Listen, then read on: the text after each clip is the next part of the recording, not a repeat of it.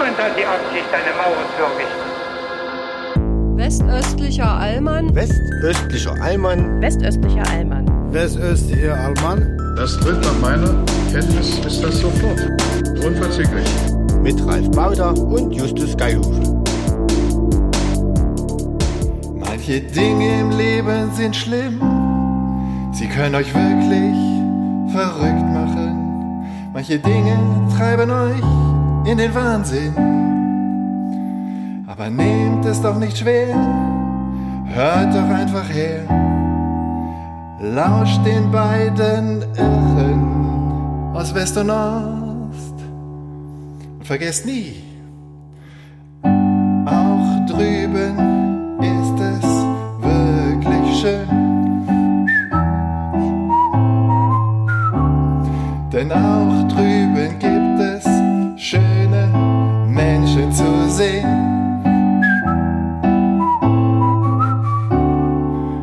Herzlich willkommen zum westöstlichen Allmann mit Ralf und Justus.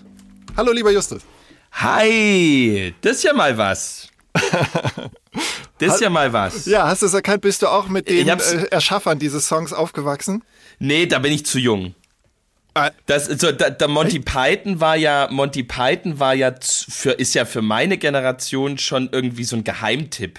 Echt jetzt? Ja, schon irgendwie. Also das kennt, natürlich kennt das irgendwie jeder, aber in meiner Generation, es war so dann so elfte Klasse oder so, ey, kennst du eigentlich Leben des Brian? Hast du das schon mal? Ja. Das war jetzt nicht so, dass das irgendwie jeder, dass das allgemein bekannt war, sondern das war schon eher so die coolen haben irgendwie das dann mal gehabt und irgendwie damals hat man ja auch noch DVDs irgendwie mitbringen müssen. geil, ja. Und äh, da, das war äh, also genau ke- kenne ich natürlich mega toll, ähm, aber aber das war das war also aufgewachsen äh, sind wir damit nicht, sondern das waren so das hat man irgendwann entdeckt als Mhm. was so cooles, äh, wo man so- ah ja guck mal hier das ist schon gefühlt 40 Insider. Jahre alt. Also heute dealen die Kinder mit Pornos und damals haben die Coolen noch mit Monty Python und vielleicht Nee, ich- Bud Spencer und Terence Hill gedealt. Nee, ich glaube, ich glaube, das äh, jetzt ist schon wieder was anderes. Ich glaube, meine Generation hat mit äh, Porno-Material äh, Material auf, ähm, also mit digitalen, also mit mit Porno-Files auf externen Festplatten gedealt. Ja, okay. Ähm, glaube ich, der einzige Grund, warum LAN-Partys existiert haben. Ich war nie auf einer LAN-Party, aber ich glaube immer noch nicht, dass die da ähm, zwei Tage lang Age of Empires gespielt haben. Ich glaube, es gab auch Entspannungsphasen. Ja, man kann ja nicht nur Ähm, spielen, man muss auch sich mal entspannen. Nee, Aber ich, ich, glaube, heutzutage gibt's schon wieder andere Sachen. Also da, da, das ist Auf auch jeden Fall. vorbei. Dadurch, dass ja, ich meine, jeder, jeder Achtjährige mit einem Smartphone hat Zugriff ähm, auf äh, Pornografie, äh, die, wo sein ganzes Leben nicht ausreichen würde, das anzugucken. nicht nur Pornografie, sondern auch, ähm, wenn wir beim Gewalt. Thema ähm, Doomscrolling sind, was ja nicht nur Ja. auf Instagram stattfindet, sondern auch auf TikTok. Und zum Glück engagiert sich da ja jetzt die EU, dass überprüft wird, wie groß das Suchtpotenzial von TikTok ist und ob man da nicht ähm, sozusagen einschreiten müsste per Gesetz. Finde ich Ja. ganz toll. Ähm, damals, äh, als Monty Python bei uns in waren, ich bin auch nicht direkt damit aufgewachsen, die Filme sind ja aus den Anfang 70er, wenn ich mich recht erinnere. Das war, da war das für mich auch schon eher so ein, nicht direkt alte Leute-Kram, aber so ein bisschen äh, aus den Untiefen der Vergangenheit, was ganz abgefahrenes. Ähm, Und deswegen, ich wollte das mal würdigen. Dieser Song, der ja eigentlich heißt Always Look on the Bright Side of Life. Ach, und das, und das ist wirklich ein Song aus dem Film? Die haben nicht einen Song umgeschrieben und ihn da bei der Kreuzigungsszene verwendet? Ah, Nee, das wird, die haben den ist- komponiert. Ja, von Eric Idle, also einem der Mitglieder von Monty Python. Der hat Musik und Text geschrieben und der Song ist von 1979.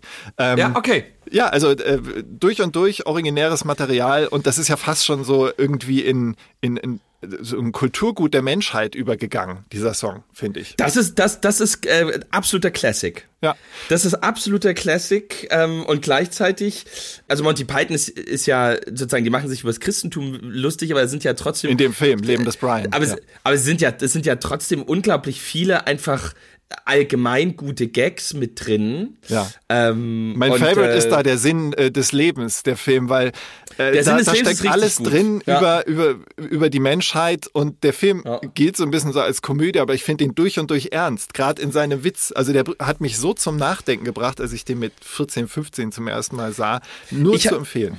Ich habe, ich, äh, wer, wer, wer äh, zum Beispiel konfessionskundlich ist Oh. äh, der Sinn äh, des Lebens, also Konfessionskunde ist ein Teil des Theologiestudiums, wo man die einzelnen Konfessionen sozusagen verstehen lernt, also Katholizismus, Mhm. Protestantismus, Anglikanismus und sowas. Und ich habe eigentlich erst den, äh, den, den tieferen, äh, auch ge- ge- geistigen Sinn von Konfessionskunde eigentlich erst durch den Sinn des Lebens entdeckt. Ähm, es gibt diese schöne Szene aus dem Sinn des Lebens, wo, ähm, äh, glaube ich, die in Irland spielt oder Nordirland spielt. Äh, 500 vielleicht sogar, Kindern. Vielleicht, vielleicht sogar in Belfast, Ja, ähm, glaube, wo, wo äh, äh, sozusagen die Filmszene beginnt, ähm, beginnt äh, damit, wie, äh, wie äh, hunderte Kinder ähm, um äh, zwei Füße herumwuseln. Ja.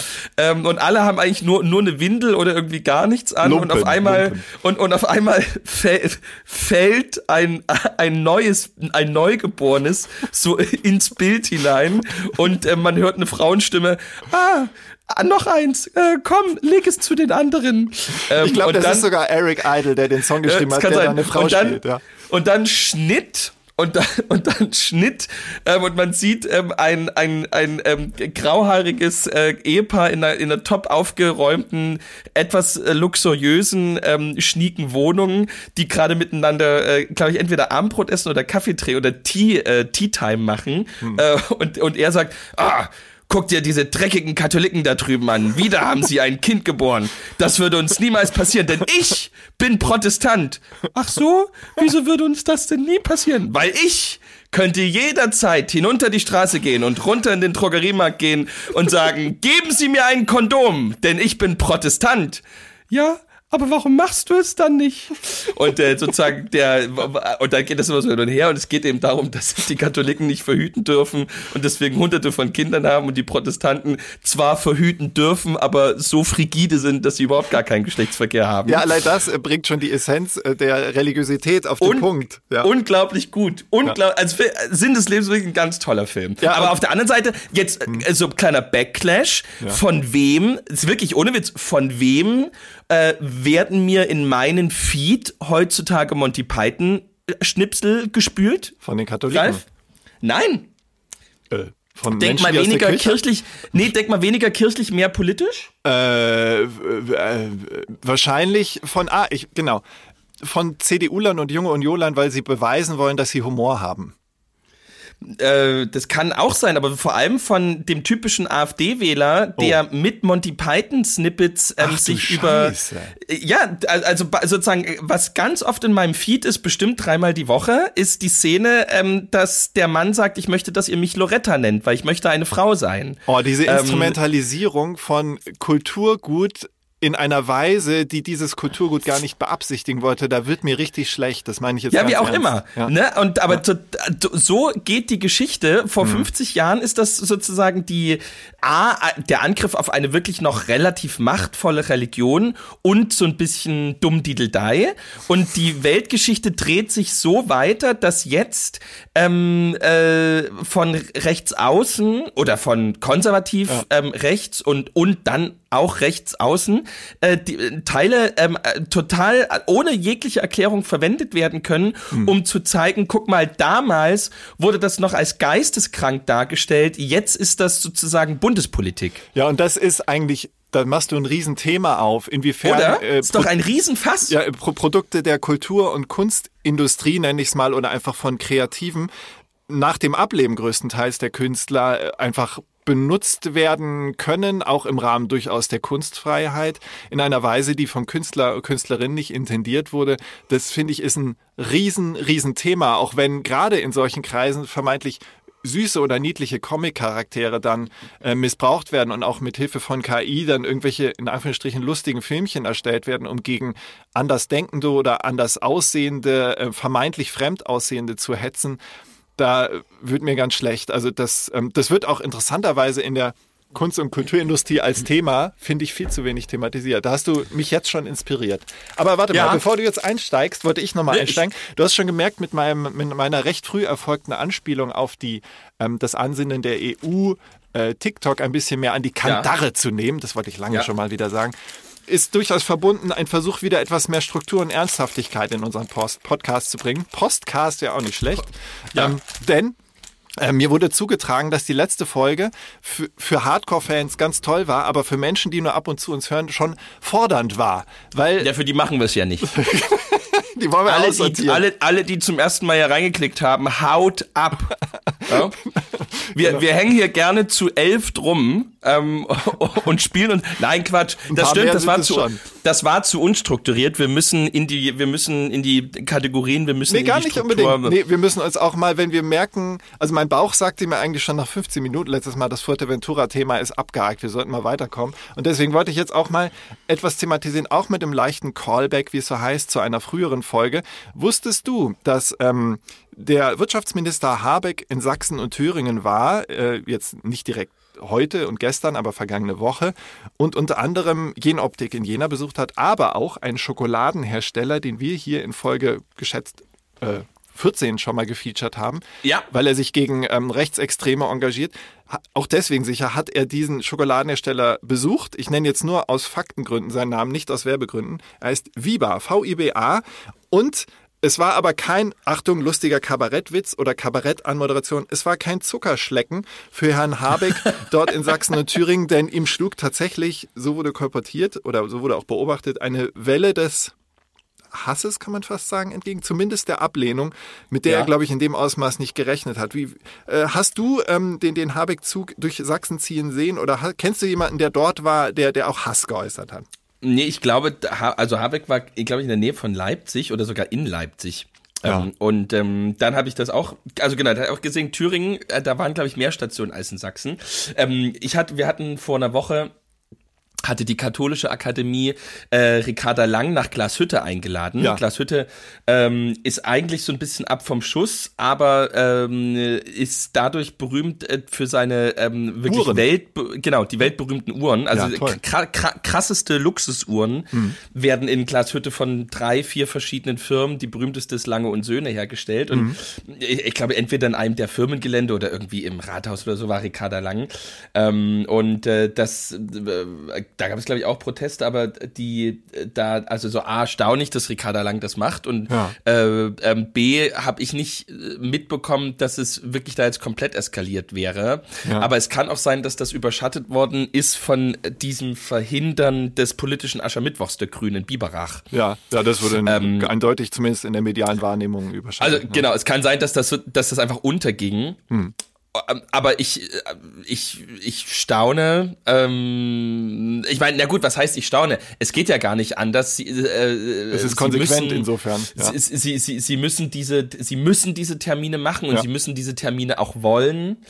Ähm, und gleichzeitig sind das immer so, das ist wie wenn hier alles unter Spannung steht und dann, und wenn das dann kommt, dann, dann, ähm, dann, dann entlädt sich das sofort. Also so, so, also jetzt nicht hochexplosiv, aber gestern Abend war ja auch ähm, unser Bürgermeisterwahlforum und das wurde wirklich, das wurde top, äh, wirklich, das war, also war, war jetzt nicht Sternstunde der, der Demokratie, aber das war wirklich, wo man merkte, Mensch, was so freie Meinungsbildung, ähm, politischer Streit, äh, Auseinandersetzung im politischen Feld, was das auch sein kann und das also hatte wirklich äh, die freie Presse bei uns wirklich gut gemacht. Kurz zur Ähm, Einordnung, nur für die Zuhörerinnen und Zuhörer, die es nicht mitbekommen haben. Äh, Bei euch in der Gemeinde wird ja demnächst ein neuer Bürgermeister, Bürgermeisterin gewählt. Genau, in zwei, und in zwei Wochen ist und Bürgermeisterwahl. es, es droht äh, ein AfD-Kandidat, der schon länger gegen den früheren Bürgermeister, der ja Suizid begangen hat, ähm, ich sag mal, politisch agitiert hat und dass der jetzt tatsächlich Bürgermeister werden könnte. Und äh, das wurde in diesem Forum sicher auch thematisiert, oder? Nee, nee, wurde, wurde, wurde, wurde nicht thematisiert, sondern es war, es war wirklich, welche Straße wird gebaut, so. welche, welche Bushaltestelle, wo wird Licht angemacht, wo nicht und so weiter. Und das war in dem Moment eigentlich auch gut, weil dadurch die Debatte versachtlicht wurde und die, die Kompetenzen dann deutlich wurden. Und man merkte, was für ein trotzdem so Druck auf den Kessel ist, der ein, es gab zwei Moderatoren, drei Kandidaten und der einer der Moderator, also der Moderator ähm, hatte äh, die, die Frage, die immer an alle drei Kandidaten gestellt wurde, dann vergessen an den dritten noch zu stellen. Das war aber nach einer Stunde, der andere Kandidat hatte lange geredet. Es gab irgendwie, glaube ich, auch nochmal eine Nachfrage. Also so, hätte, wäre mir genauso, wäre jedem von uns, außer dir, Ralf, passiert. Ähm, und da hat man gemerkt, wie, wie sofort, äh, sozusagen, es brüllte sofort einer rein, Ich vermute, Ja, der AfD-Kandidat wurde nicht gehört, ne? Nee, nee, nee, es war nicht mal, dass der AfD-Kandidat nicht, nicht sozusagen, es kann sogar sein, dass der AfD-Kandidat da länger geredet hatte oder wie auch Verstehe. immer. Es, also wirklich, Ja. es gab keine Schuld oder Ja, sozusagen, es ja, gab ja. auch, es gab auch keine, man konnte jetzt nicht unterstellen, der AfD-Kandidat wird unterdrückt, beziehungsweise der andere, der andere wird gerade unterdrückt oder so, es war, es war echt reiner Zufall. Und man merkte sofort, äh, der Moderator sagte, oh, habe ich ja völlig vergessen, Herr, Herr Chomler, ähm, bitte, Sie, Sie haben das Wort. Und sofort brüllte einer rein, es kommt davon, wenn man die Leute nie ausreden lässt. Und also ich so, so, so also so, so, so, so sofort, sofort entlud sich so, so, dass man, was ich in meinem Buch eben auch schreibe, man wartet sehnsuchtsvoll drauf, dass man den anderen irgendwie kriegt. Ja. Dass man den, und sozusagen, da hatte man den Moderator. Ja, sozusagen, man da, konnte da, etwas, was einen generell stört, konnte man an diesem Punkt dann endlich mal Ja. abladen. Und Ja. je, jetzt hatte man ihn und jetzt konnte man. Jetzt konnte man. Das war äh, irre. Das und ist ja auch was, was Markus Lanz oft vorgeworfen wird, dass er die Leute nicht ausreden lässt oder generell in politischen Talkshows, in denen die Zeit nun mal begrenzt ist, weil es halt lineares Fernsehen ist, ähm, dann wird öfter als nötig oft unterbrochen und das ist e- tatsächlich etwas, was Zuschauer und Zuschauerinnen am aller, allermeisten stört. Also Ja. kein Wunder, dass sich das entladen hat. Also vielleicht sollte man mal ein Format entwickeln, wo man bewusst sagt, hier lässt Ihr man könnt- ihr jeden könnt so lange, ausreden. wie ihr wollt. Genau, wir unterbrechen nie. Und unter Umständen wird dann halt in dieser Sendung nur eine Frage und eine Antwort äh, stattfinden. Und dann werden die Zuschauerinnen und Zuschauer ja sehen, was sie davon haben. Man muss unterbrechen, gerade in einem politischen Schlagabtausch, weil sonst die gut geschulten Politikerinnen und Politiker sich einfach das nehmen, was sie glauben, was ihnen zusteht. Ja, das, das ist eine Erfahrung aus der Wendezeit. Da gab es die offenen Mikrofone in den Kirchen und auf den Demos ja. und oder dann weiter, weiter später dann auf den Demos und so weiter. Und da, ich meine, ich müsste noch mal recherchieren, war die Policy, glaube ich, tatsächlich, dass es nicht unterbrochen wird und jeder das, zu, das sagen kann, was er zu sagen hat. Und ob das jetzt kurz oder ob das lang ist. Und mh, ich müsste dann noch mal nachfragen, aber ich glaube, das war eine Erfahrung, die man dann recht schnell gemacht hat, dass das, dass das so eigentlich gar nicht funktioniert. Da musste ich mich auch gerade dran erinnern, das passt perfekt. Ähm, Manuela Schwesig, die Ministerpräsidentin von Mecklenburg-Vorpommern, ist ja auch gerade Bundesratsvorsitzende. Die ist jetzt so öfter ein bisschen in den Medien gerade gewesen, weil es um die Entscheidung ging im Bundesrat, ähm, beschließt man nun das ähm, Wachstumschancengesetz. Ob man das ähm, jetzt beschließt oder nicht, jedenfalls erinnerte ich mich dann, weil sie im Interview beim natürlich Deutschlandfunk auch wieder recht ähm, sie, sie wirkt recht dominant in ihrer Art zu antworten, sagen wir es mal so. Und ich habe sie tatsächlich 2018 mal kennengelernt. Da habe ich ähm, eine Veranstaltung moderiert, die bundesweit, glaube ich, inzwischen sehr bekannt ist, im Dorf Jamel in Mecklenburg-Vorpommern. Da ähm, engagiert sich ein Ehepaar seit Jahren gegen Rechtsextreme im Ort, die auch in dem Ort die absolute Mehrheit haben von der ähm, Menschenzahl her und veranstalten dort halt ein Benefizkonzert. Und da haben in dem Jahr 2018 waren wirklich große Namen da. Da war Materia da, da war Herbert Grönemeyer war da, Ketka waren da und noch viele andere. Und das habe ich halt moderiert. Und dann zum Schluss kam halt auch noch Manuela Schwesig. Und da stand ich mit Frau Schwesig und mit dem veranstaltenden Ehepaar auf der Bühne. Und es gab halt nur ein Mikro, mein Moderationsmikro. So.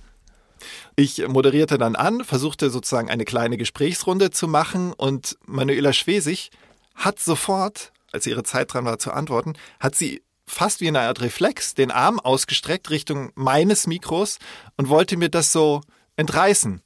Und wenn es eine Grundregel gibt bei Live-Veranstaltungen oder Podiumsdiskussionen, wo es ein Handmikro, wie es äh, professionell heißt, gibt, als Moderator, Moderatorin sich niemals das Handmikro entreißen lassen, weil dann gibst du im wahrsten Sinne das Zepter, die, die Moderationshoheit ab und dann kannst du eigentlich dann schon von der Bühne gehen. Gerade wenn eine Politikerin oder Politiker die das Mikro abnimmt. Söder macht das ja immer. Söder nimmt ja immer. Ähm, Ja, nee, deswegen mache das ich auch Sport. Deswegen mache ich Ja. Sport, deswegen mache Ja. ich äh, Hanteltraining, damit ich gegen Menschen wie Wobei ich glaube, gegen Söder haben wir bestehen kann. beide keine Chance. Ja, von vielen Maßkrugstämmen, ne? Ja. Aber ich kann, ich hab, ich bin in München geboren, also das Maßkrugstemmen liegt mir in den Genen und deswegen habe ich mich auch gegen Manuela Schwesig gewonnen. Also ich, äh, sie, sie, also es traten schon die äh, die Venen an ihren Armen hervor, wie bei Arnold Ja. Schwarzenegger zu seinen besten Zeiten. Sie, sie wirkte auch automatisch gleich Give eingeölt. me the mic. Ja, also give me the mic. Genau, genau. You have to Ärmel give me riss, the mic. Sie, sie riss dann auch den Ärmel so ab, so dass die Schultern Ja. plötzlich frei waren. Aber sie hat nicht gewonnen. Also ich war stärker. Und dann, aber das will ich auch noch erzählen, ähm, nach diesem Grußwort war es ja mehr oder weniger, weil sie Schirmherrin war ähm, war man dann noch im Backstage. Das ist so eine Open-Air-Veranstaltung. Da saßen wir auf so einem Sofa und äh, alle, es sprach keiner aus, aber alle warteten darauf, noch Herbert Grönemeyer kurz zu grüßen, mit ihm kurz zu sprechen, wie auch immer. Und Ja. da wartete auch Manuela Schwesig, die plötzlich sowas Fangirl-artiges hatte. Aber sie war in dem Moment auch hin und her gerissen. Das merkte man zwischen, ich bin jetzt Fangirl, ich will Herbert Grönemeyer treffen und auch, ich bin weiterhin die Ministerpräsidentin und neben mir, ich saß nämlich neben ihr, sitzt ein Tagesschau-Moderator. Und Ja. ich habe es nicht hingekriegt, sie aus dem Mindset zu lösen, dass sie sieht, hey, ich habe zwar das Label Tagesschau-Moderator auf der Stirn, oder damals war ich ja sogar in Anführungsstrichen nur Journalist. Genau, sie sah mich nur als Journalist. Tagesschau lag noch ein halbes Jahr in weiter Ferne. Jedenfalls merkte ich dann, ich krieg sie nicht aus ihrem Rollenverhalten der Politikerin gelöst. Sie Ja, die jetzt unter Beobachtung steht. Genau, also ich, Ja. ich habe es nicht kommuniziert bekommen. Du kannst dich locker machen, ich werde nichts von dem, was du sagst, an irgendwen kolportieren. Sie sah nur, okay, da sitzt ein Journalist und egal, was ich ihm sage, der wird es weitertragen und so weiter. Sie hat dann, wie ich fand, ziemlich äh, vorbelastete Meinung. Sie war sehr opinionated über Journalisten. Naja, gut, aber ich meine, wenn sie jetzt natürlich rausgehauen ähm, hätte, ähm, ich habe dem Putin wirklich äh, die Pipeline versprochen, da hättest du jetzt auch nicht da gestanden, äh, das verlässt diesen Raum nie. Doch, nie. ich bin sehr integer, weil ich das, weil ich da fachlich gar nicht im Thema gewesen wäre. Und dann hätte ich gesagt, aber was, was Wer hat die ist, gesagt? Wer Wieso- ist Putin? Ja, genau, Putin. Damals war ja noch der nette ich bin, Onkel. Mus- ich bin einfach, ich bin einfacher Musikjournalist. Genau, der Putin ist der lupenreine Demokrat. Das war mein Wissensstand. Insofern gab es Ja. von meiner Seite aus keine Gefahr. Und dann kam halt auch Grönemeyer und dann war, ich- war sie Fangirl. Ja. Ja, ich glaube, das ist einfach ein wahnsinniger Druck. Ich habe das ja auch gemerkt. Ähm, ich habe das ja auch gemerkt. äh, Das war jetzt eine Ausnahme, aber ich kenne das ja aus anderen Situationen. Aber da fiel mir das schon auf, beispielsweise beim MDR da im Backstage-Bereich. Das, das, äh, das ist irgendwie eine. Ähm, da hatte ich das Gefühl, ich bin da der entspannteste von von den dreien, weil glaube ich der Professor äh, solche Auftritte nicht so gerne hat, weil er die Wissenschaftlichkeit seiner Thesen halt in solchen Kurzformaten halt nicht, nicht anbringen kann.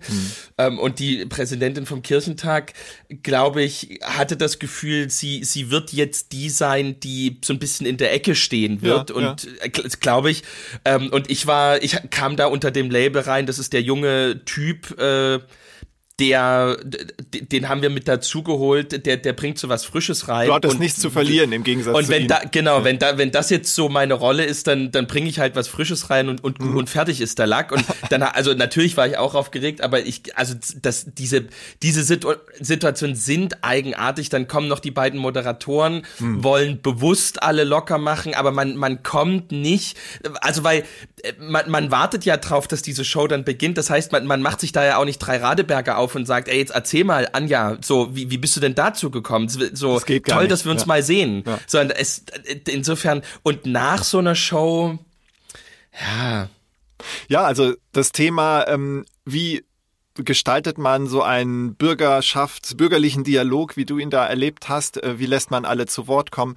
Lässt Ja. man auch im Alltag, im Gespräch untereinander, ähm, da merke ich auch eine Tendenz und ich neige auch oft dazu, Leute zu unterbrechen, obwohl zum Entfalten eines Gedankens ja nun mal Zeit gehört und die Zeit sollte man seinem Gegenüber auch geben. Ja. Also da haben wir jetzt einen weiten Bogen gespannt.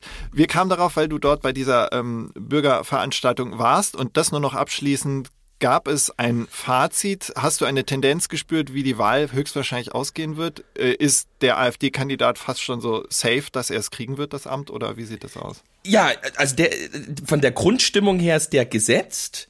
Ja. Da von der Grundstimmung her wird er das. Ich hab, war gestern erstaunt. Die, es gibt einen kompletten Neuling und das hat man gemerkt. Aber dafür, dass er ein kompletter Neuling war, habe ich gestaunt. Und es gibt einen alten Hasen, der, äh, der wirklich gestern total der alte Hase war. Also wirklich, also mal einen Witz gemacht. Äh, man hat gemerkt, dass der gefühlt seit 40 Jahren im Stadtrat sitzt. Also er wusste genau, ähm, der Straßenbelag heißt so und so, äh, so, ein, so, ein, so ein Schild kostet so und so viel. Ja. Äh, wenn wir eine Tochtergesellschaft gründen, ähm, könnten wir die und die Steuer sparen. Oh, ja, super. Also, und Jemand, das war, der sich echt auskennt, ja. Also das, das, das war äh, einmal erfrischend. Ähm, und selbst und deswegen, das hat die Leute dort vor Ort nicht überzeugt, würdest du sagen, kann so, ich nicht wir sagen. vertrauen die, die, mal auf die, einen, die, der Sti kann? die Stimmung war, die Stimmung war in jedem Fall gut. Also ähm, ähm, alle drei haben viel Zwischenapplaus bekommen ja. und und ähm, die die da, ich war erst skeptisch, weil ich immer denke, Mensch, in so einer aufgehitzten Stimmung und in dieser Lage, was sollen denn solche Foren bringen? Hm. Aber ich bin da raus und dachte, nein, ein Glück hatten wir so ein Forum. Ähm, am besten wären eigentlich zwei oder irgendwie andere ähnliche Formate auch zwischen den Wahlen. Ja. Ähm, ist doch, ist doch, also so, das war schön. Also ja. Ja, es war, es war, es war gut und man hatte so, ähm, man, also man merkt, das ist, das ist natürlich hier in Ostdeutschland so. Ich vermute, das ist woanders bei freie Wählerveranstaltungen oder so auch. Man merkt natürlich am Klatschverhalten so ein bisschen an dem Geraune, dass die Leute kein Rhythmusgefühl haben. Ja, dass die, man merkt natürlich, da gibt es auch Leute, einfach weil sie der Fanclub sind, Verstehe. sitzen die jetzt drin und sie, sie wollen dafür sorgen, dass jetzt, das ist in der Regel der AfDler, dass der gut dasteht. Die Klaköre. So, Ja. ähm, ja, ich vermeide solche Wörter, aber das. Ähm, Na, wir wollen also ja ein bisschen so, Niveau reinbringen. Das tut man Ja, immer ja, mit also- französischen Begriffen.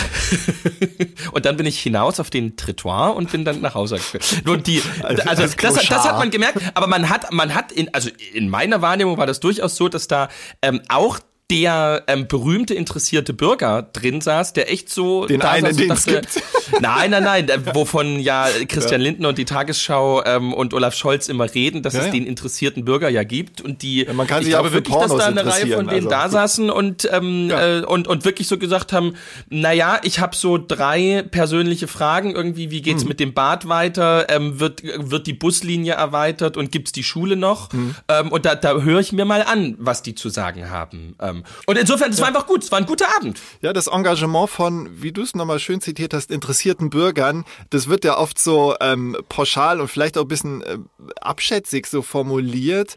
Auch jetzt als offensichtlich viele interessierte Bürger sich dagegen ausgesprochen haben, dass Tesla in Grünheide bei Berlin sein Werk noch vergrößert. Also kurz mal ein paar so. Zahlen dazu. Tesla stellt offenbar in diesem Werk aktuell 300.000 Tesla pro Jahr her.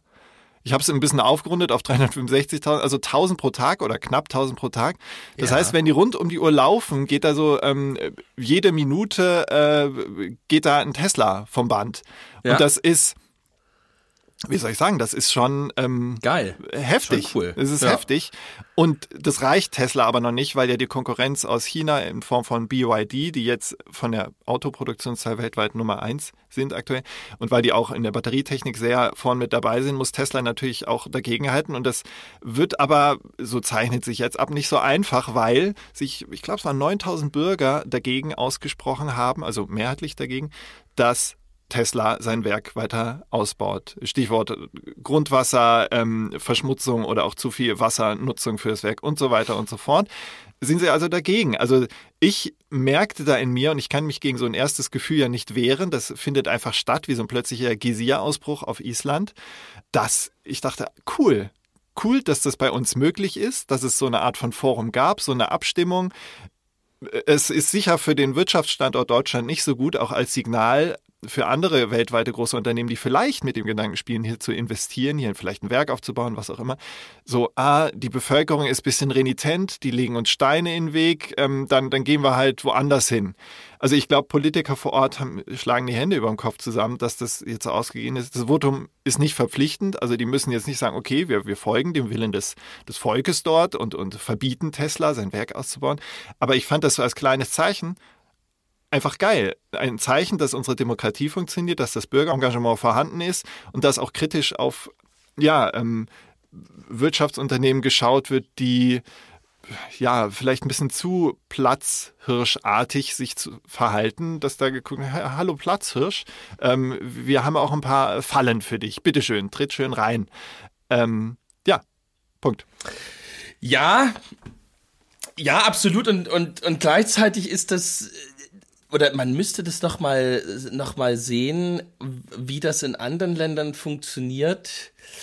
Die, es ist natürlich ein irrer Kulturunterschied. Ne? Es gibt ja diese, es gibt ja diese, ich erinnere mich an diese Szene, wie Elon Musk in Grünheide steht und mhm. eine Reporterin ihn fragt, aber haben Sie nicht haben sie nicht auch Angst ähm, um die um das um das Grundwasser hier und dass das einfach ja. viel zu wenig ähm, ist und und Elon Musk guckt die wirklich so an, wie als hätte die Chinesisch gesprochen oder gesagt, ähm, wir haben auf dem Mond Aliens und der wirklich so guckt die so an und sagt so, hä, hier ist doch hier ist doch überall Wasser, hier ist doch überall Bäume, ja. Bäume, Wiesen, Seen. Wo soll denn hier kein Wasser sein? Hier ist doch, hier ist doch tausendmal mehr Wasser als in Kalifornien. Ja. Ähm, und, und da, also da, das muss man einfach konstatieren. Ja. Äh, ja, da treffen ist, Welten aufeinander. Absolut. Da treffen, da treffen ähm, unendlich weit entfernte Welten aufeinander. Und äh, die, die Situation ist ja nun im Moment, also das ist ja ein, das ist ja schon ein wahnsinniges Glück, dass Tesla vor ein paar Jahren auf die Idee gekommen ist, das Ganze nach Berlin äh, zu, zu packen. Dass, Weil Berlin ähm, natürlich auch gesagt hat, oder das Land Brandenburg, hey, wir haben hier ein paar Millionchen, die geben wir euch. Ja, es steht ja außer Frage, aber ich meine, so wie wir wirtschaftlich gerade dastehen, ähm, ist hm. das ja, ist das ja ein Riesenglücksfall, dass, dass solche, dass solche Firmen das in den letzten Jahren noch gemacht haben. Die Frage ist ja, ja. wirklich, wie das in Zukunft weitergeht. Ja, ja. Ich meine, Sachsen, wo du ja wohnst, ist ja ein ganz tolles Beispiel. Da wurde investiert in pardon, wenn ich mich jetzt täusche, aber war es Solartechnik oder Batterietechnik? Also Sachsen ist da ähm, durchaus nicht direkt Vorreiter, aber ganz vorne mit dabei, deutschlandweit solche Investitionen anzuziehen und zu sagen, hey, äh, kommt her, wir haben die Leute, die wollen arbeiten und wir machen das. Also finde ich ja, Moment haben, positiv. Ja, im Moment haben wir ja eher also genau das gegenteilige Problem, dass die, der einzige äh, Solarmodul-Produktionsstandort in Deutschland ja hier in Freiberg jetzt gerade schließt. Ach du je, sind die insolvent?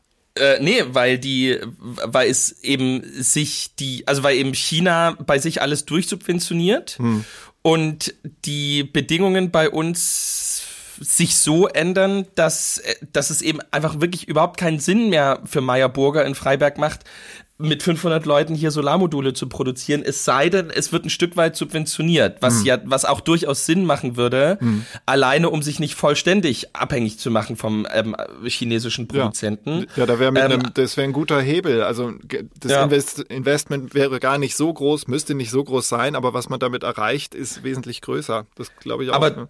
Genau, aber durch die Schuldenbremse äh, kann, kann die Subvention nicht ausgezahlt werden. Oder sozusagen kann nicht überlegt werden, ob Subventionen ähm, hier eine Rolle spielen könnten. Und dadurch wird höchstwahrscheinlich mal, also sozusagen das zweite Mal innerhalb von 20 Jahren ähm, die sächsische Solarindustrie jetzt dicht gemacht. Oh, Wahnsinn. Ja, die Geschichte ja. wiederholt sich. Ja. ja, ist echt krass. Und das sind natürlich, also wenn das ein zweites Mal so passiert, das, das ist schon, also ich glaube, die, die, ich glaube, dass die Leute unterkommen und dass das irgendwie, also das ist immer scheiße und es ist der Job, also es ist ein Jobverlust, es ist ganz viel, was damit zusammenhängt, aber ich glaube, die Leute landen nicht auf der Straße, mhm. mittelfristig gesehen, aber, aber die Erfahrung für so eine Region, die Erfahrung für diese Menschen, dass, dass, dass immer und immer wieder so das Gefühl hineinkommt, es ist eigentlich eben nicht sicher mhm. und es ist, es kann von heute auf morgen wieder weggenommen werden mhm. ähm, und es kann einfach, weil der Wind anders weht, jetzt wieder komplett anders werden. Ja. Das, das sind eben schon Erfahrungen, äh, die hat der Neckarraum, die hat das Breisgau ähm, und die hat ähm, alles außer das Ruhrgebiet bisher so nicht gemacht. Da könnte man zynisch sagen, hey, wenn Sachsen irgendwann von der AfD regiert wird, dann traut sich eh keiner mehr oder dann ist der Abschreckungsfaktor so groß, dass kein Unternehmen mehr in Sachsen investiert und dann kann aber auch nichts mehr äh, pleite gehen oder insolvent gehen oder sonst was oder geschlossen werden, weil gar nichts erst eröffnet wird. Also es ja, ist schon oder, sehr schwarzer Humor, aber ja. ja. es sei denn, es sei denn, ähm, die, äh, äh, das ist natürlich dann genau entgegengesetzt zu dem, warum sie gewählt werden. Es sei denn, die AfD macht komplett auf marktradikal. Das könnte natürlich auch sein, dass sie, ähm, hm. dass, äh, dass sie, dass sie einfach sagt, äh, die, die, die, die, die Steuersätze, über die wir unmittelbar entscheiden können, hm. die setzen wir ähm, so weit runter, dass äh, das im Prinzip geschenkt ist für ein Unternehmen hier zu, hier sich anzusiedeln und zu, und zu produzieren. Ja. Ähm, aber davon hat ja die Bevölkerung nichts. Ähm, ja, und sie, sie setzen ja auf den Effekt der, der einfachen Botschaft. Also wenn würden die erstmal Maßnahmen ergreifen, um ihre Wählerinnen und Wähler wahrscheinlich zu befriedigen und die dann aber wirtschaftlich im Extremfall sogar kontraproduktiv sind. Zumindest ist es meine Erwartung. Ich glaube, das ist, also das ist, deswegen gibt es ja Leute, die sagen, lass die doch einfach regieren, weil sie schon sich ja selber auch in der Zwickmühle befinden. Ja. Ähm, dass sie, dass sie ja eigentlich, also das letzten Endes sind ja die, sind ja die Bauernproteste dafür ja symptomatisch. Die äh, richten sich äh, gegen etwas, wofür die AfD steht. Aber eigentlich äh, ist die AfD in der Wahrnehmung auf der Seite der Bauern. Und genauso lässt sich das ja für relativ viele andere Themen durchdeklinieren, Ja, absolut. dass sehr viel, äh, wo- wofür äh, also äh, äh, sehr viele, die die AfD wählen, echt wenig davon haben werden, sollte die AfD wirklich mitentscheiden. Ja. Und, die, und dieses Para die, das exis- diese Spannung existiert einfach und deswegen gibt's echt nicht wenige, die sagen, ja komm, dann, dann passiert das halt jetzt einfach mal fünf Jahre lang. Ja, das ist ein ganz schönes, das ist ein ganz schönes Wabonk-Spiel dann, äh, Ja. weil womöglich gibt's diesen Entlarvungseffekt, dass plötzlich auch den Wählerinnen und Wählern der AfD klar wird, ach, die können das ja gar nicht halten, was sie versprochen haben. Und mir geht's ja jetzt de facto schlechter. Aber in dieser Zeit, wo sie diese Maßnahmen ergreifen, ergreifen sie halt auch viele andere, die an den Grundfesten der Demokratie sägen. Und das, äh, ich glaube, dieses Wabonspiel sollten, sollte die Gesellschaft äh, nicht eingehen, aber das ist leicht Ja. gesagt. Ich meine, zum, zum Glück gibt es freie Wahlen in Deutschland und äh, ich, äh, ja, es war jetzt so die Schlagzeile in der vergangenen Woche, dass die AfD bundesweit ähm, vier Prozentpunkte verloren hat, jetzt in Anführungsstrichen nur noch bei 19 Prozent war, muss man sagen, zum sozusagen Veröffentlichungstermin dieser Folge, weiß nicht, wie dann der aktuelle Stand ist. Aber ich, ich weiß nicht, ob das ein Effekt ist von den ähm, Ent, Enttarnungen im Januar mit dieser Villa in Potsdam, den Treffen, Stichwort äh, Deportation, äh, in Anführungsstrichen Remigration und so weiter. Weiß ich nicht. Vielleicht ist es auch einfach nur äh, Frühjahrsmüdigkeit der AfD-Wähler, ich habe keine Ahnung.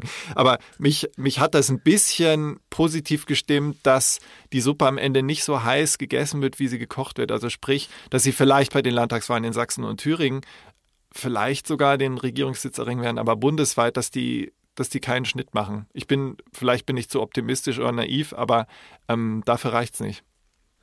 Ja, wer weiß. Das, aber es, äh, die Lösung ist irgendwie in weiter Ferne, denn wir, das, die, das schafft hier niemand nervlich, die nächsten 15 Jahre eine, eine, eine AfD, die man immer sozusagen ähm, von der Regierungsverantwortung fernhalten will, die aber bei 35 Prozent steht. Ja. Also das, ist das ist so ein also das- ist das das geht so auf die Nerven, äh, dass man das nicht lange durchhalten kann. Also entweder ähm, es gibt so einen Sebastian Kurz, der der eben als Nicht-AfD-Politiker ähm, äh, große Mehrheiten holt.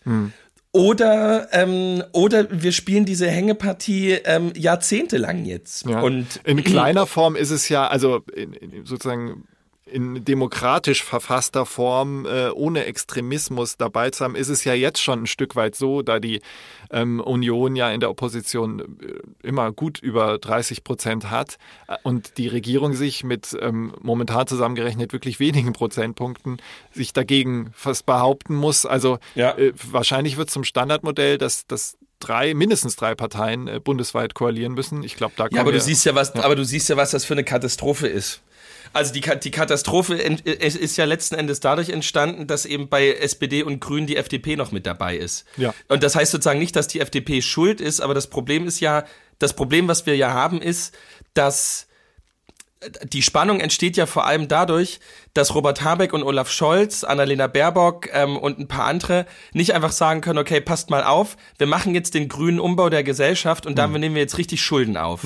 ja. Ähm, und damit sozusagen, wir zwingen alle E-Auto zu fahren, aber dafür kriegen die das halt auch zur Hälfte bezahlt. Deswegen, deswegen ist das okay. So. Ja. Und in zehn Jahren ähm, sind E-Autos so billig, dass die dann eh alle sich kaufen können. Mhm. Ähm, aber dadurch, dass jetzt kommt ja, jetzt, jetzt kommt es ja so zusammen, dass die Grünen sagen, wir machen die, wir versuchen die Transformation, aber die FDP sagt, ja, aber ähm, wir machen die halt, ähm, wir, wir nehmen jetzt keine großen Schulden auf, um die jetzt ja. mega sozialverträglich umzusetzen. Ja, da, da sind Zahnräder verzahnt, die sich eher verkeilen. Genau, und das, und das ist ja das große Problem. Und hm. genau das, und genau das Problem wirst du haben, wenn du irgendwie eine, eine, eine schwarz-gelb eine schwarz-gelb-grüne Koalition hast, dass äh, schwarz-gelb sagen, okay, wir, wir ähm, reduzieren jetzt die Migration so gut wie es geht irgendwie gegen null und die Grünen sagen, das geht nicht, das, das ist unmenschlich, das können wir so nicht machen. Und ja. dadurch ja. entsteht immer diese Hängepartie, aus der die AfD immer das hatte ich ja vor ein paar hm. Folgen schon gesagt, die AfD äh, äh, muss ja,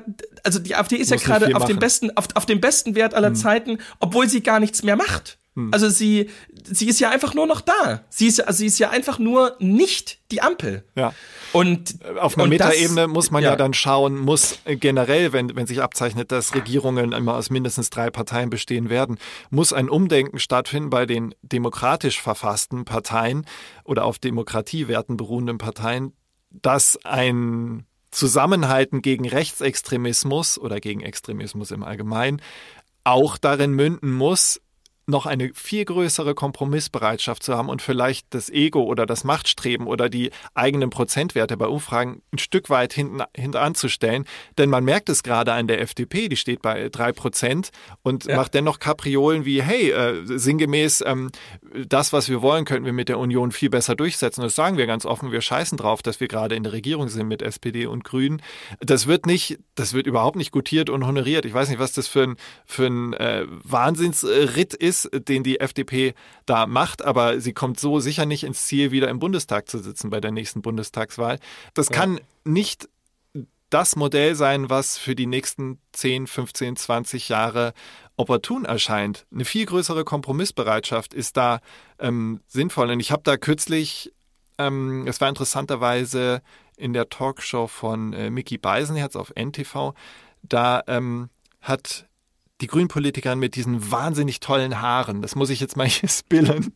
Katrin Göring-Eckardt, achte mal auf ihre Haare. Die hat äh, genetisch einen wahnsinnig tollen Haarwuchs, aber darauf möchte ich nicht hinaus, sondern auf ihre krasse Offenheit. Also mir, mir fiel die Kinnlade fast runter, wo sie ganz offen sagte, sinngemäß, ich kann sinngemäß die FDP verstehen, dass sie gerade so agiert, wie sie agiert, aber das ist nicht zielführend und das, da muss man auch mal mehr Kompromisse eingehen und wir Grüne haben das und das und das schon als Kompromiss vorgeschlagen, aber die FDP ähm, ist sowas von, ähm, das sind jetzt meine Worte, das renitente Kind, was äh, einfach nicht will. Also man gewinnt schon den Eindruck, auch wenn man versucht, alle Seiten zu sehen, ähm, dass immer wieder Aufkochen und Brodeln des Zwists in der, in der Dreierkonstellation der Ampelregierung wird durch die FDP befeuert. Es ist nicht so, dass, dass die anderen beiden unschuldig sind in dem, was sie an ja. Vorschlägen bringen und so. Auch da sagt man ja, wir setzen das durch, dafür geben wir euch das und dann immer dieses Basarhafte. Aber die FDP scheint nicht mal gewillt, äh, auf den Basar zu gehen. Die, die, die ähm, sperren sich überhaupt da äh, teilzunehmen, so, so war mein Eindruck. Ja, sie ist ja die, die so weltanschaulich rausfliegt liegt ähm, bei den bei den dreien. Sie ist ja die die die zu also schwarz äh, äh, rot grün passen ja einfach zusammen. Mhm. Grün und Gelb passen nicht so richtig zusammen und Gelb und ähm, Rot passen nur historisch zusammen mhm. im Moment auch nicht so sehr. Mhm. Insofern ist das auf dem Hintergrund leider schon verständlich und die äh, die beiden anderen sind ja wenigstens irgendwie noch bei 15 Prozent. Ja. Bei der FDP ist es ja einfach aus. Es ist ja wirklich aus. So. Aber ich, wie krass muss die Situation sein, wenn eine doch sehr prominente Grüne sich so offen äußert und wurde auch nicht, und doch sie, ja, man muss leider sagen, sie wurde von Mickey Beisenherz, der ja immer irgendwie eine Pointe reißen will, wurde sie äh, öfter unterbrochen, als nötig gewesen wäre. Aber es kam trotzdem ihre Botschaft durch. Ähm, sie nimmt da jetzt auch kein Blatt mehr vor den Mund und äußert einfach ganz transparent, wie die Stimmung gerade in der Koalition ist. Also für alle, die es interessiert, schaut euch das mal an, das gibt sicher noch im Netz. Ähm, das war sehr, also entlarvend sogar in einem positiven Sinne, weil man endlich mal äh, dieses ganze ähm, Gehabe, ja, wir verhalten uns jetzt irgendwie mal still, weil der Koalitionsfrieden muss gewahrt bleiben, dass ihr das inzwischen dann auch am Arsch vorbeigehen zu schien, auf gut Deutsch, und sie ja. das einfach äußerte. Also ich glaube, die FDP tut sich keinen Gefallen damit. Ja, da, da, das hätten wir auch jetzt ohne Diskussion gewusst.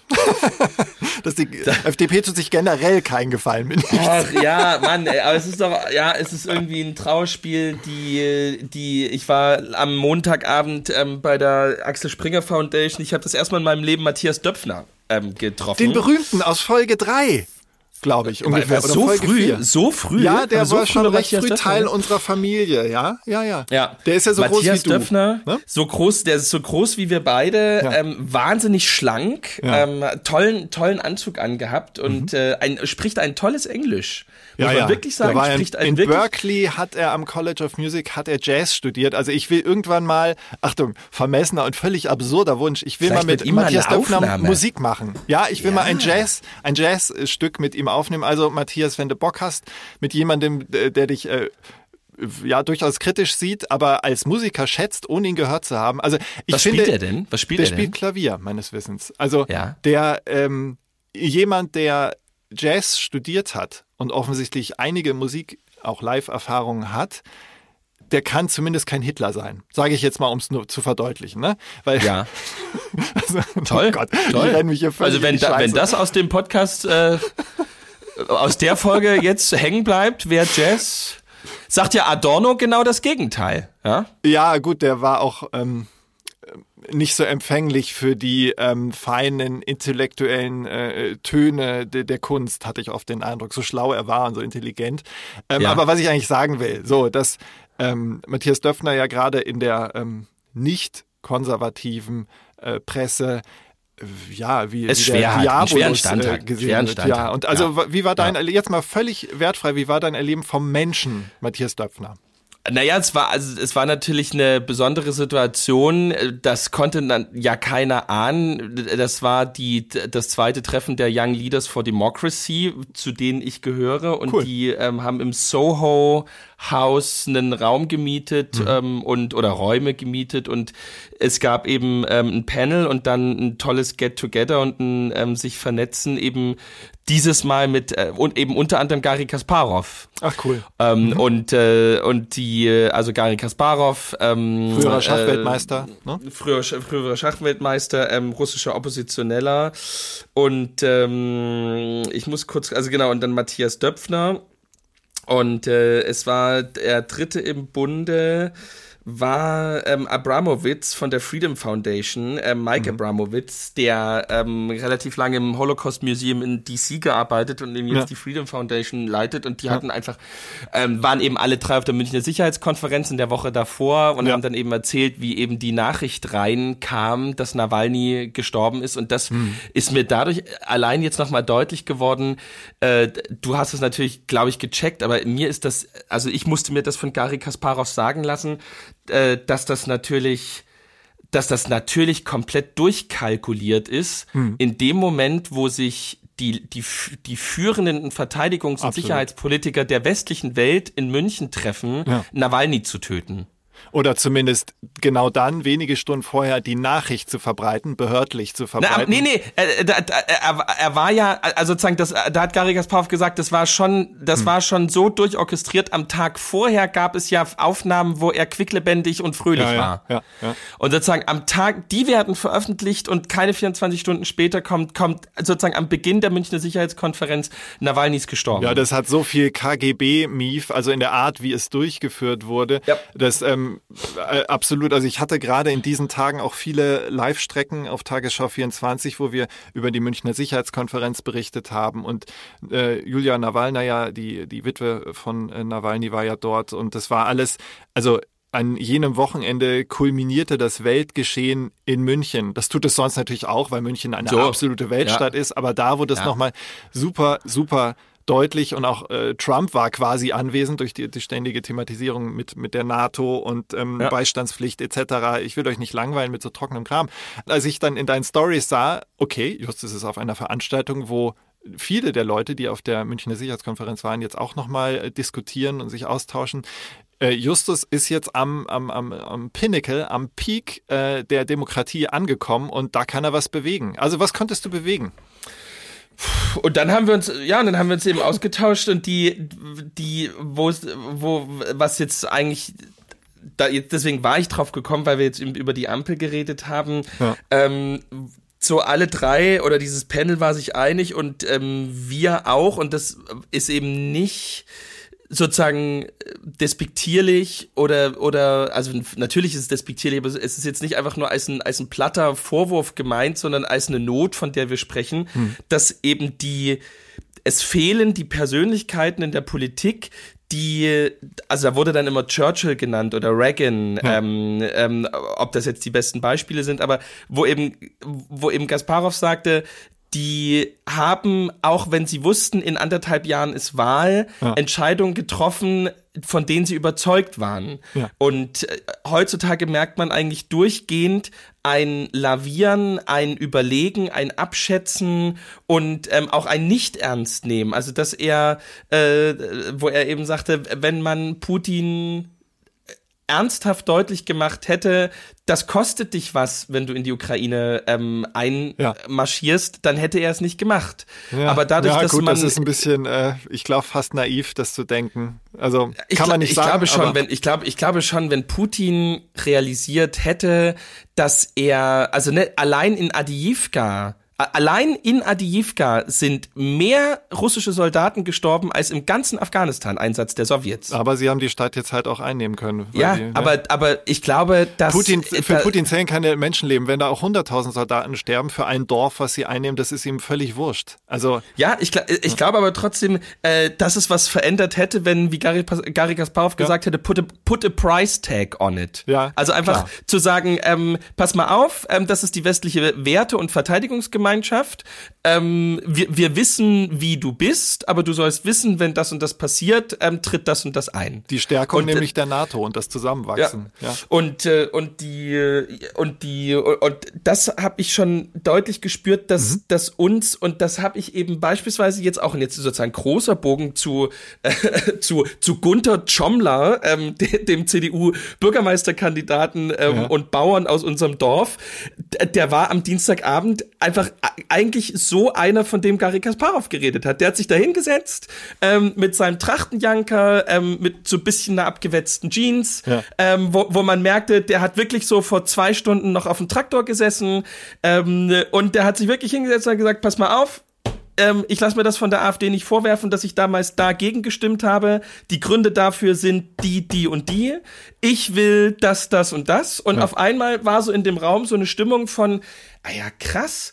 Ähm, es gibt nicht einfach nur die bösen Eliten dort oben ja. und die, die Befreier, die, die, die uns alle erlösende AfD, sondern es gibt einfach einzelne politische Mitstreiter und hm. es gibt Themen, die uns allen unter den Nägeln brennen und die haben mit der Ampel und mit Gendern überhaupt gar nichts zu tun, ja. sondern die Frage ist, können wir die Straße bauen oder die Straße bauen, weil wir haben nur Geld für eine. Wie ja. machen wir das jetzt? Ja. Und, und das, denke ich, ist das, diese Herzkammer der, der westlichen Demokratie, dass eben äh, das, was Gary Kasparov sagt, Menschen aufstehen, ähm, sich hinstellen und sagen, ich, ich will etwas mhm. und das aus den und den Gründen und das halte ich die nächsten Monate und Jahre auch durch, auch wenn ich merke, es gibt eine ganze Reihe von Leuten, die mich einfach weghaben wollen. Ja, das, Aber ich ja. glaube, dass es, dass es, dass es die beste Lösung für diese Stadt und für dieses Land ist und dafür kämpfe ich jetzt. Ja, das ist wahrscheinlich ähm, die vom Energieaufwand her und auch von dem daraus erfolgenden Output her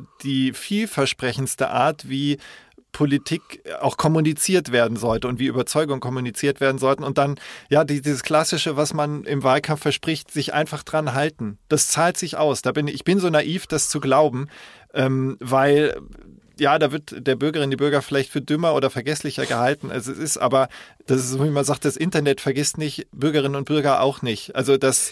Ähm, ja, und, und, ja. und es ist ja, es ist ja auch ganz logisch, auch wenn, ähm, also A, nimmst dir die Leute viel mehr übel, wenn du, wenn du wie ein Fähnchen im Wind bist. Das mögen Menschen einfach nicht, weil Menschen ja. Sicherheit wollen. Ja. Menschen haben ein großes Sicherheitsbedürfnis und deswegen mögen sie es überhaupt nicht, wenn immer hin und her geswitcht wird. Das hat ja Söder auch langsam begriffen.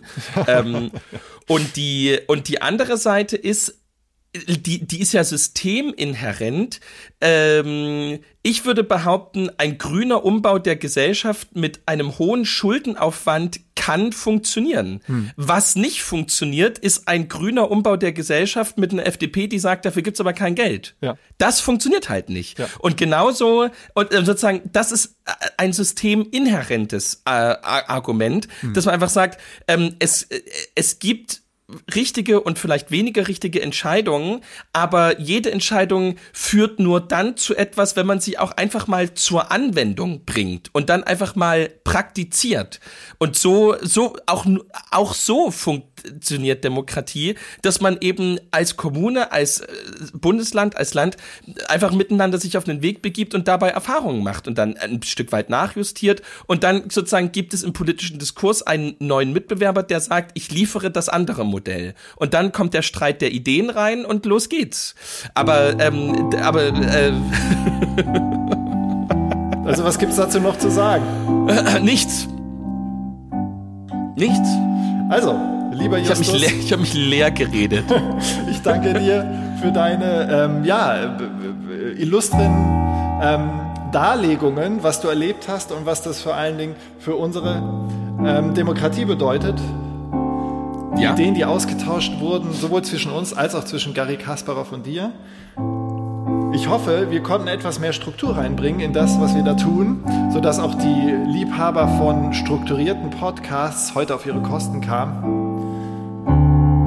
Und ich möchte nur sagen, vergesst nie, schaut auf die schönen Seiten des Lebens.